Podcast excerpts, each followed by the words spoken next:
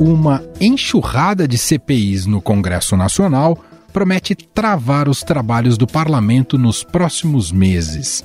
Só nessa terça-feira foram iniciados os trabalhos de duas comissões, a que analisa as invasões de terras produtivas pelo MST e a das apostas online. O Congresso também resolveu criar uma CPI das Americanas com o intuito de investigar inconsistências na contabilidade da empresa e deve ser a única sem o foco de atingir governo e oposição. A Câmara dos Deputados instalou hoje três comissões parlamentares de inquérito. Uma delas, a que pretende investigar o movimento dos trabalhadores sem terra, terá como relator o ex-ministro do Meio Ambiente, Ricardo Salles.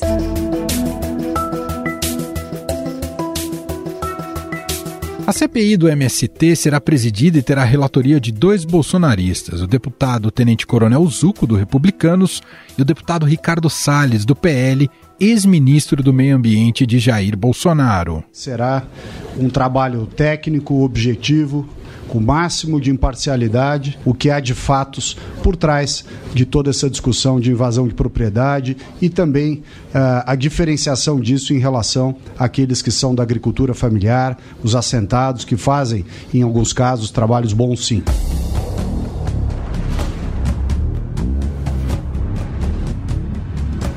Apesar dos bolsonaristas negarem, a CPI irá focar na criminalização do MST e investigar a sua ligação com o governo Lula. Já a CPI das apostas irá investigar a manipulação de resultado das partidas de futebol. As denúncias surgiram no estado de Goiás quando o presidente do Vila Nova Futebol Clube procurou o Ministério Público Estadual em novembro do ano passado. Um oficial da Polícia Militar soube como conseguir provas da interferência de jogadores em resultados de partidas da Série B do Campeonato Brasileiro de 2022.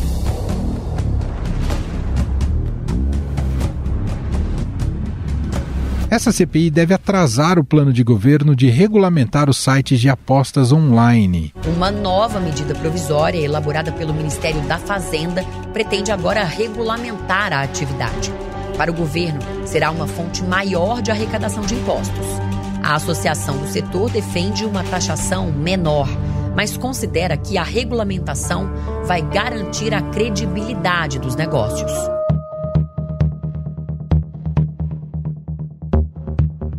Além destas, já foram criadas outras três CPIs, que ainda aguardam instalação. A CPI das criptomoedas na Câmara dos Deputados, que deve investigar esquemas de pirâmides financeiras que prometem enriquecimento através de criptomoedas.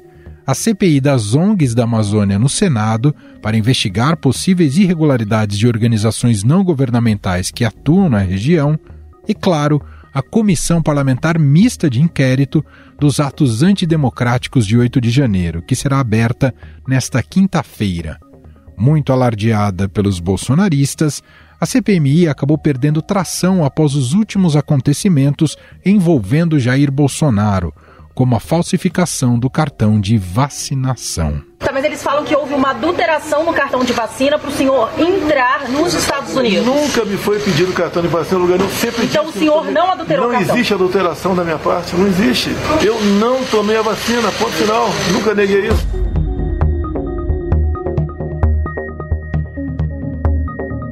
Agora, aliados do ex-presidente temem que a CPMI seja ruim para Bolsonaro e tentam esvaziar a discussão, enquanto o governo, que nunca quis a comissão, tem se mantido neutro sobre os trabalhos.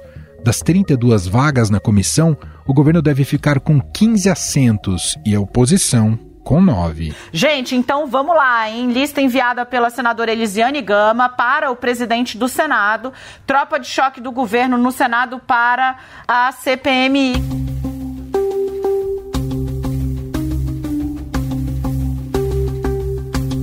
Os grupos terão 120 dias, cerca de quatro meses, para a conclusão dos trabalhos. Este prazo, porém, pode ser estendido por mais 60 dias caso haja necessidade. Em 20 segundos, a gente volta e vamos analisar o impacto dessas CPIs na agenda do governo no parlamento com o cientista político Bruno Silva. Estadão Notícias. O diagnóstico do câncer gera no paciente uma série de sentimentos que fazem parte do processo de entendimento da doença, como a negação, a revolta, a barganha, a depressão e a aceitação. Quer saber mais? Então bora falar de câncer na série de podcasts patrocinada pela Pfizer, aqui no Estadão Notícias.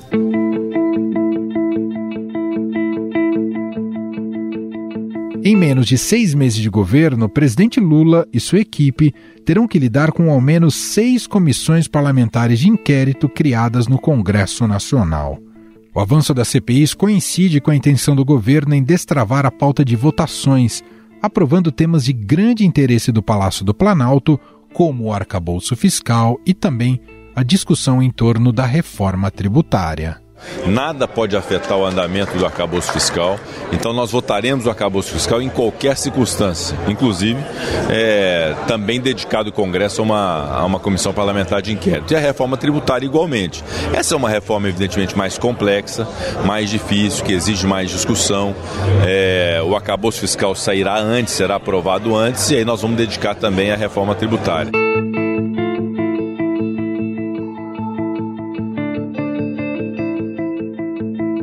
Existe um clima de que as sucessivas reuniões e desgastes provocados pelas CPIs ofusquem as pautas propositivas do governo.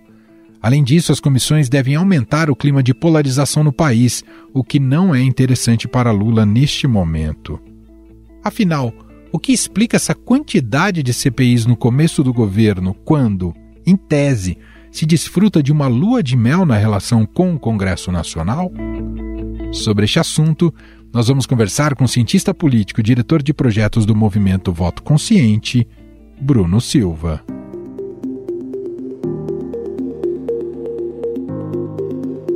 Bruno, tudo bem? Seja muito bem-vindo. Fala, querido Emanuel. Olá para você, olá para todo mundo que está curtindo o podcast Estadão Notícias. Você sabe que é sempre uma imensa alegria poder bater um papo contigo nesse espaço. Igualmente, Bruno. Bom, o governo começa num cenário realmente de campo minado na relação com o Congresso Nacional. Três CPIs já foram instaladas, tem até seis, a possibilidade de seis serem instaladas ao mesmo tempo. As que já foram instaladas do, do MST, a da Lojas Americanas e das apostas esportivas. Tem uma quarta que é uma grande expectativa, né, a dos atos golpistas, e ainda tem mais duas que podem ou não serem instaladas. E aí queria começar te perguntando, Bruno, a que você atribui este fenômeno né, de tantas CPIs ao mesmo tempo? Tem relação com o perfil do Congresso Nacional, deste Congresso Nacional, ou há problemas de articulação do próprio governo federal? Manuel, eu acho que juntou a fome com a vontade de comer, né? Por que, que eu estou dizendo isso? Porque, por um lado, claro, você tem um Congresso que, desde o início, Lula já sabia da dificuldade de conseguir lidar com ele por um simples fato, né? Se você observa uh, o partido do presidente, se você observa aqueles que estão no entorno, que compuseram ali coligação junto no momento eleitoral que, consequentemente, já seriam naturalmente base de governo, a gente está falando de um presidente que tem que correr atrás do prejuízo o tempo todo no processo de formação e, consequentemente, manutenção dessa chamada coalizão governamental. Tem alguns partidos que até agora ele ainda tenta trazer para o seu arco de apoio. Um deles que mais tem dado dores de cabeça, diga-se de passagem, é União Brasil, em função aí de polêmicas que a gente já viu hora ou outra envolvendo seus ministros, né, que são, portanto, ali próximos ao governo, que, em tese, você deveria ter uma relação relativamente mais tranquila na, na Câmara e também no Senado. Além disso, Emanuel, a gente está falando de um Congresso cujo perfil que saiu das urnas, ele era muito mais, vamos dizer assim, pró-Bolsonaro do que necessariamente pró-Lula, olhando naquele primeiro momento a configuração. É claro que a gente precisa pensar aqui que para parte desses partidos políticos, e aí a gente faz referência ao famoso Centrão, né, que independente de qual governo estiver aí, estou dentro, mas às vezes você está com o pé um pouco mais dentro da canoa, às vezes nem tão dentro assim da canoa, às vezes você só quer pegar ali parte dos benefícios da pescaria, mas você não quer ficar ao lado o tempo todo do pescador. Né? Então, o que acaba acontecendo, Emanuel? A gente tem um, Congresso que está fazendo um teste de força com o governo o tempo todo, você tem um presidente da Câmara dos Deputados, Arthur Lira, que o tempo todo está tentando vender o seu valor para o governo e, ao mesmo tempo, tentando criar uma espécie de mecanismo para preservar a sua autoridade, posto que venceu e venceu bonito, vamos dizer assim, diga-se de passagem, com a votação que teve, mas você tem um Congresso que quer o tempo todo também ter protagonismo no processo político. Se não consegue ter esse protagonismo do ponto de vista do que, eh, para muitos ali, é extremamente estratégico, que é receber essas emendas, a gente já falou bastante do espaço de orçamento secreto, enfim, e outras questões aí mais delicadas, quer ter o seu protagonismo também do ponto de vista da política. E aí, se a gente observa dentro desse campo a CPI, eu acho que algumas delas, né, principalmente essa das americanas, a questão das apostas esportivas, tem menos a ver com o governo em si e mais a ver com esse desejo de protagonismo do Congresso. Diferente daquela que, ao meu ver, é a mais delicada, que tem a ver com a CPI do MST, das invasões de terra, que ficou conhecido como Abril Vermelho, essa sim com potencial de desgaste grande para o governo, esta sim com oposicionistas já chegando já de imediato e assumindo tanto presidência quanto relatoria. E que a gente já pode fazer um prognóstico, embora não tenha começado. A gente sabe que em Brasília já se tornou lugar comum, né? A gente sabe como começa uma CPI, mas não sabe como termina. Mas que a gente já tem mais ou menos um prognóstico de como ela vai caminhar, né? tentar exaltar alguns dos feitos do governo anterior, batendo sobretudo na tecla de que houve um relativo, uma relativa tranquilidade, vamos dizer assim, em função de concessão de títulos fundiários, em função, em alguma medida, da proximidade que o Bolsonaro tinha com o agronegócio, e que agora isso não está caminhando dessa forma, muito se daria justamente por uma maior proximidade, tanto ideológica quanto em termos de parceria política, do PT, de Lula especificamente, com dirigentes do MST, historicamente pensando nesse processo.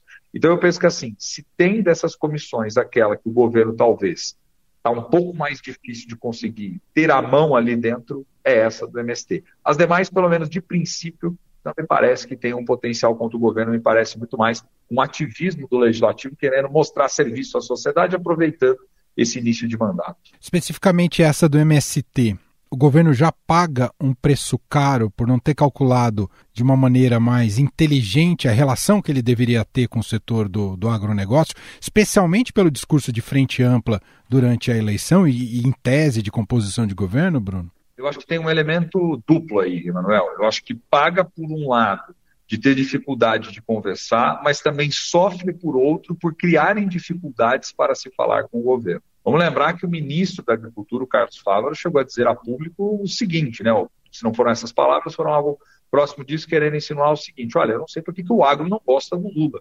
Posto que, se você observar lá atrás, foi um governo que beneficiou e muito. Vamos nos lembrar aqui que muito do crescimento econômico dos governos Lula anterior se deve ao boom das commodities, que muitas das empresas daquela política dos chamados campeões nacionais estavam concentrados em setores primários da economia e que, portanto, tem uma vinculação muito forte com o segmento agro.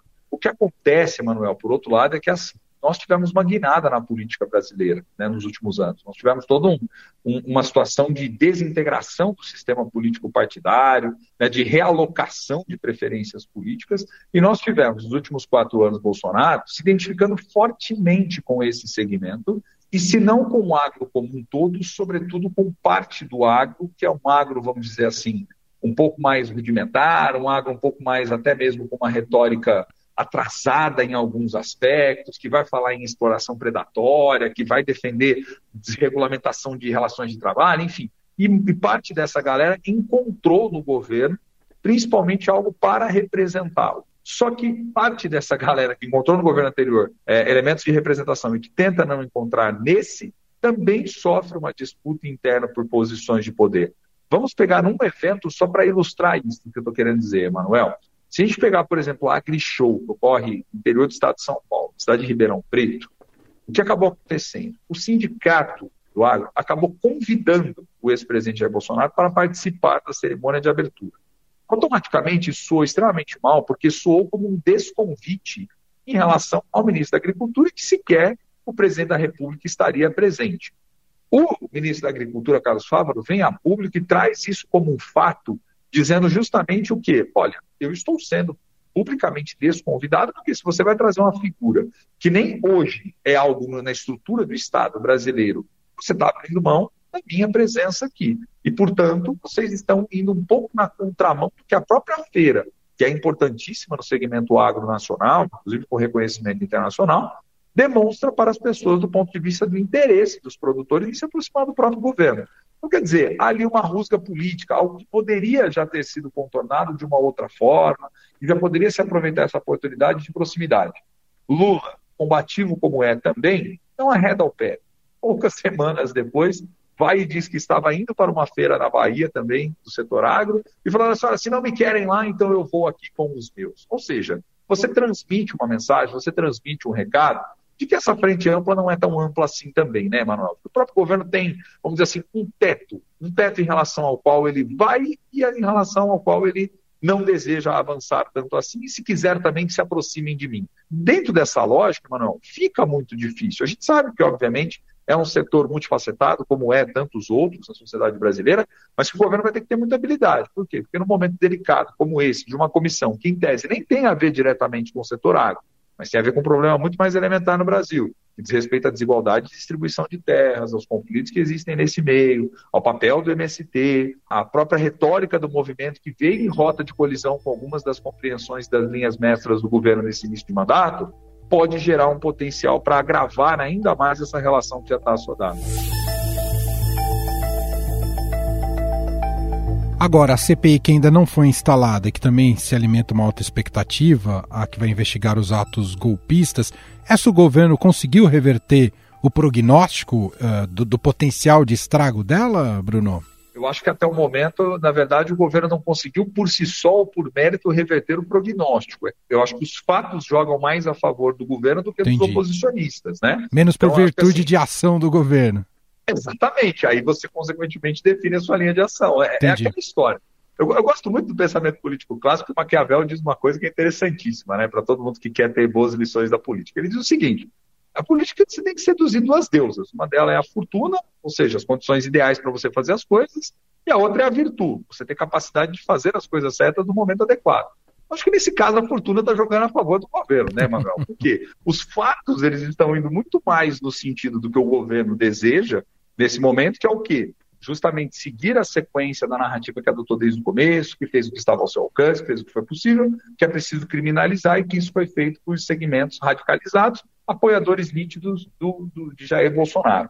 Inclusive, reportagem recente do Estadão mostrou, por exemplo, que boa parte daqueles que participaram dos atos estão concentrados numa determinada região geográfica do Brasil, se não me falha a memória, a região sul, que é uma região que, consequentemente, em termos eleitorais, deu mais vitória para Bolsonaro. Né? Não quer dizer que todo mundo lá seja isso, seja golpista, né? para a gente poder ficar bem claro o termo aqui, mas quer dizer que daqueles radicalizados que estavam lá, a maior parte é esse que, consequentemente, são eleitores também do Bolsonaro. Então, quer dizer, só esse fato já ilustra algo que é extremamente interessante, né? Esses dados, eles não, não, não, não colam aquela narrativa da oposição que o governo teria se beneficiado de alguma forma, né? De que precisaria matizar muito mais. Eu acho que a gente já tem um, um, um ponto de consenso sobre isso, né?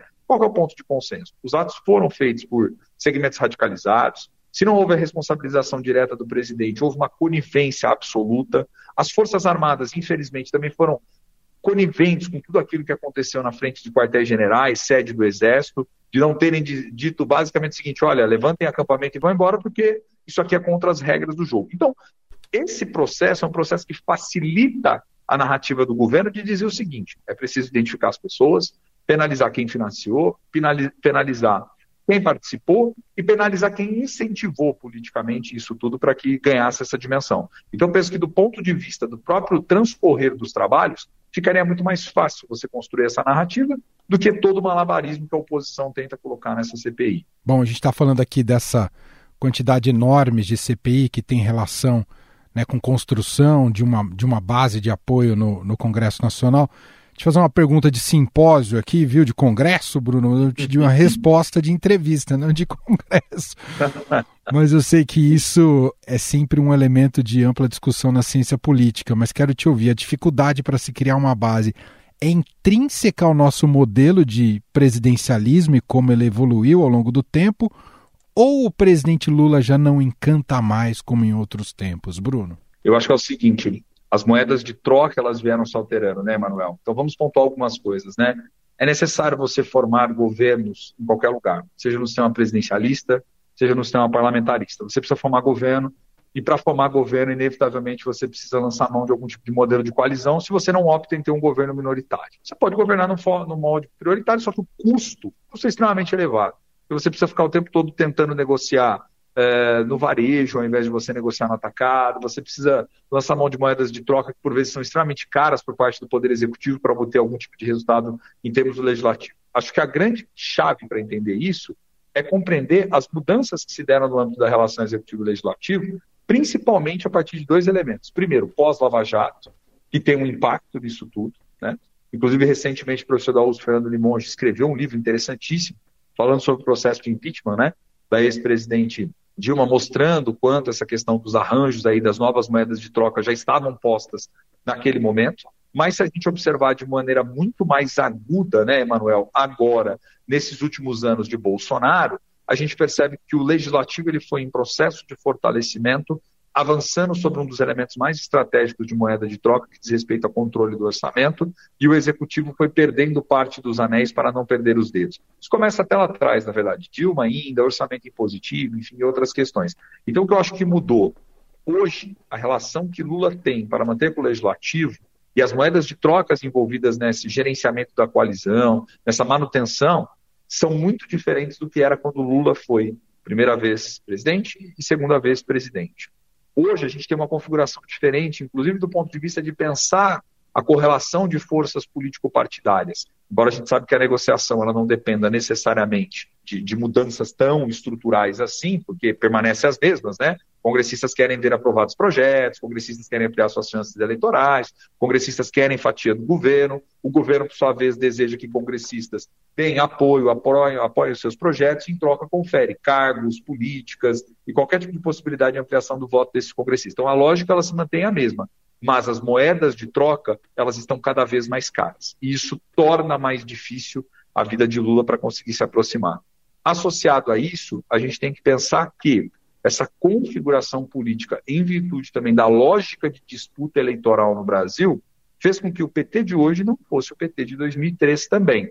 Muita água já correu por baixo desse rio, muitos congressistas sabem como tensionar a corda, e o preço que Lula tem que pagar para poder manter uma coalizão, que é uma coalizão muito fragmentada, muito heterogênea, é um custo relativamente alto também. Por quê? Porque nós estamos falando aí de lideranças e de figuras que, primeiro, querem muita coisa dentro de um governo que também não tem tanto assim a oferecer, né? ao menos não na proporção e na dimensão que algumas lideranças gostariam de ter. Por quê?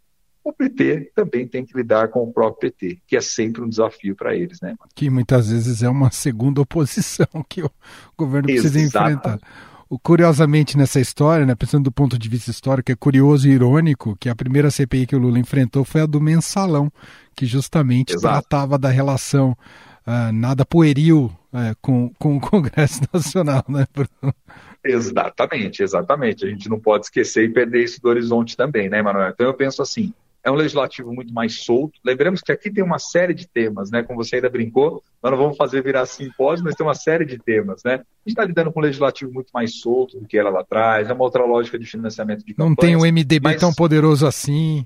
Não tem uma, um MDB tão poderoso assim como tinha lá atrás. Você tem, na verdade, um PL, né? Que tenta se construir como oposição, embora lá atrás fosse o PR que estava dentro do governo, mas que hoje já não guarda né, completa a relação, exceto por parte ali de alguns dirigentes e figurinhas carimbadas na política brasileira, mas você tem aí um custo muito mais elevado na minha concepção, né, e um Congresso que quer avançar sobre fatias do orçamento e um Executivo que precisa o tempo todo construir mecanismos para tentar dialogar com esse poder legislativo. Agora, um ponto a gente tem que entender. Esse teste de corda, essa puxada de corda, os congressistas também conhecem muito bem os limites, né? Porque a gente não pode se esquecer que presidente no Brasil é uma figura forte. Sim. E mesmo presidentes aparentemente fracos ou que tenham dificuldades institucionais, governam, né? exceto quando alguém resolve implodir a bomba atômica. Né? Muito bem. Cientista político e diretor de projetos do Movimento Voto Consciente, Bruno Silva, mais uma vez batendo um papo aqui com a gente, sempre muito bom te ouvir. Obrigado, viu, Bruno? Manuel, eu que agradeço, um abraço forte para você, para toda a sua audiência aí. Um forte abraço. Estamos aqui para explicar a política no Brasil sempre. Valeu, até a próxima. Estadão Notícias.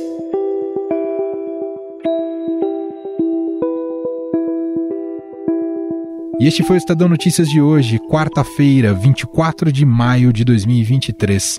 A apresentação foi minha, Emanuel Bonfim. Na produção, edição e roteiro, Gustavo Lopes, Jefferson Perleberg e Gabriela Forte. A montagem é de Moacir Biasi. Escreva para a gente no e-mail podcast@estadão.com. Um abraço para você e até mais.